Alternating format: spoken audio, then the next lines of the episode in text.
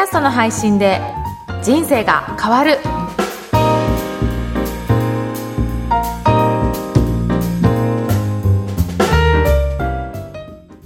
こんにちは、小ラボの岡田です。こんにちは上田です岡田さん今日もよろしくお願いしますよろしくお願いします。さて今日のテーマは何でしょうか？はい、あの、ポッドキャストは解説直後が大切っていうお話をしたいなと思います。えー、なぜ？はい。ね。はい。あのー最初からはい。ちょっといろいろ戦略を立ててやると、い、ろんないいことがあるので、ちょっとそのあたりのお話をしようかなと思います。はい。ぜひぜひお願いします。はい。えっ、と、最初のはい。解説当初って、はい。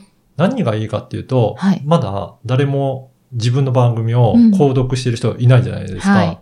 ポッドキャストのランキングってうん。どういうふうに決まってるかっていうと、うんどれだけ購読者が増えたかっていうところで、はい。増加した人数で、はい。それでランキングが決まっていくんですよ。へえだから、はい。ゼロから、はい。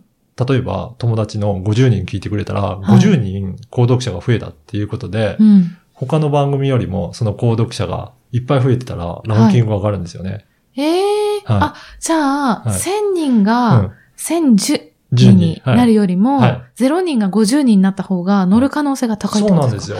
へえ、なるほど。うん。だから、はい最初、まだまだね、誰も登録してもらってない時には、うんしっかりとはい知り合いから登録してもらうと、それだけ増えたっていうことになるので、最初結構。大切な大事ですね。だから、間隔を空けて、はい。登録いただけると、はい。あの、一週間ごと、直近の一週間、それはいも、なるべく日にちの近いあたりの方が、ポイントが多分高いと思うんですけど、うん。だからまとめて一斉に登録いただいた方が、ランキングって上がりやすいんですよね。ああ、だから、一週間ごとに一人ずつやはいって、50週に分けてはい登録されるよりも、うんそのね、日はいに、まとめて50人登録してもらった方が、はい。ポンとアクセスが増えて、ポンと上がりやすくなる。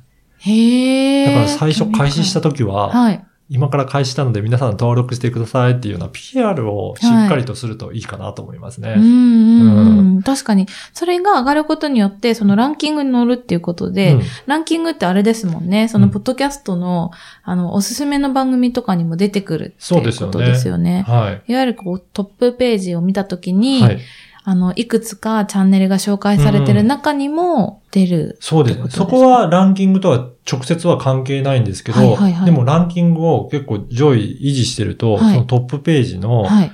ニューリリースと注目作品というエリアがあるんですが、うんうんそこに掲載される可能性はありますね。あ、あの、ポッドキャストのページ開くと、うん一番上にこう、大きなアイコンで載ってる、はい下にはい。ニューリリースのがあるんですけど、ねニューリリースってどれくらいなんですかね？これってはい、実は私の経験則なんですけど、はい3ヶ月間ですね。は、そこのエリアとして乗る可能性がありますね。3ヶ月をする、過ぎると、はいもうニューリリースではなくなるので、はい。そこから外れちゃうようですね。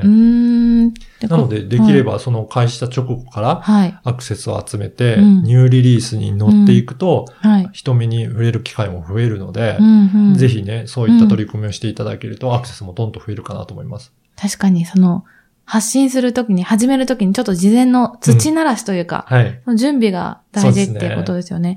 あの、なんかね、岡田さんが、その、準備を始める前に、はい。こう、登録者数を増やすときに何かこう、されたこととか、これ、なんか良かったっていうのってありますか？そうですね。例えば、はい。あの、Facebook でお友達を持ってる方とかだったら、うんうん。Facebook で事前に、はい。あの、URL とかをちゃんと整理して、うんうん。それで、Android はこちらですよ、iPhone はこちらですよとか、うん。あとは登録の仕方はこうですよっていうふうに、はい。しっかりと、まだね、聞いたことない人って、うんどういうふうに登録すればいいのかわからない人もいると思うので、うんその方のために、あの、登録の仕方をしっかりとしたページで作って、うんそれを準備してから開始しました。皆さん登録してくださいって、Facebook の友達に投げかけると、うん結構聞いてくれれる方もいらっしゃるので、そういったことは大切ですね。それはタイムライン上ですか？そうですね。あ、タイムライン上でもやりますし、もちろん個別でできればあやっていただいた方が反応率はいいですよね。なるほど。で、実際に、はい。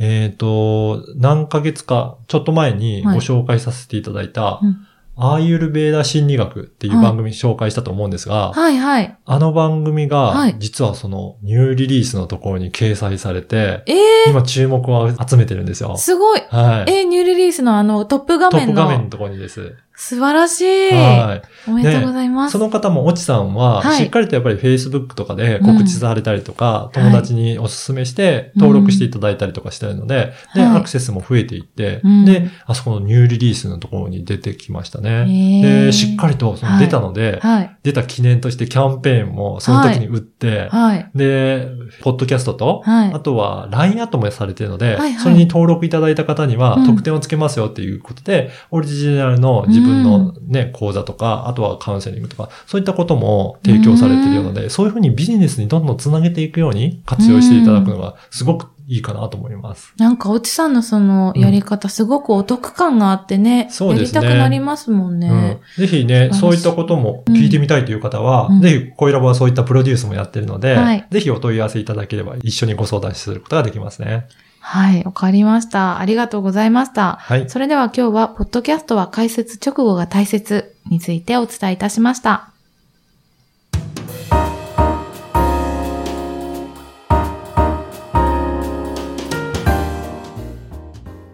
続いてはおすすめのポッドキャストのコーナーです。今回ご紹介する番組は何でしょうか？今回は、話し方の話という番組です。おー、はいこれは、はいえー話し方コンサルタントで、フリーのアナウンサーでもある、あの、高山ゆかりさんの番組なんですね。はい。あの、やっぱり話し方のコンサルタントということで、はいどういう話し方をすると、うんあの、伝わりやすいだったり、うん聞いてもらいやすかったりとかするのを、うんそういったことをステップを追っていろいろ解説されてる、そんな番組ですね。あ、そうなんですね。うん。その話の内容ってことですか？あの、うん振る舞いみたいなことも教えていただけるんですそうですね。えっ、と、どういうふうな表現の仕方をすると、はいその話は伝わりやすいかとか、自分を表現しやすいかっていうことを、まあ、レッスンのような形式ですね。かここんな言い方する。るとどういうふうに感じますかとか、あまあ語尾をどういうふうに気をつけますか、はいとかっていう、はいまあその人の個性ではあるんですけど、うんこういうふうに変えるとこんなか印象を受けますよね。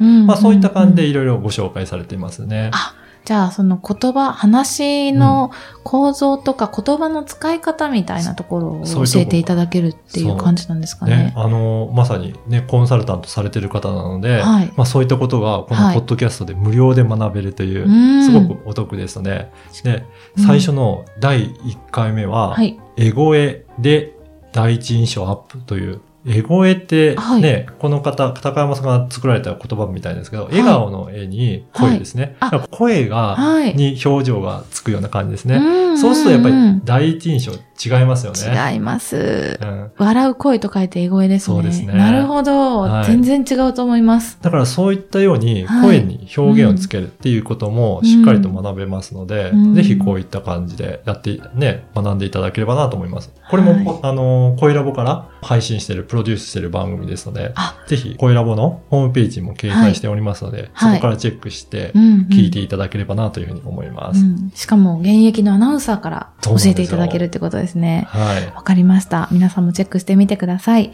今回は話し方の話をご紹介いたしました。この番組のご感想、ご質問はツイッターでも受け付けています。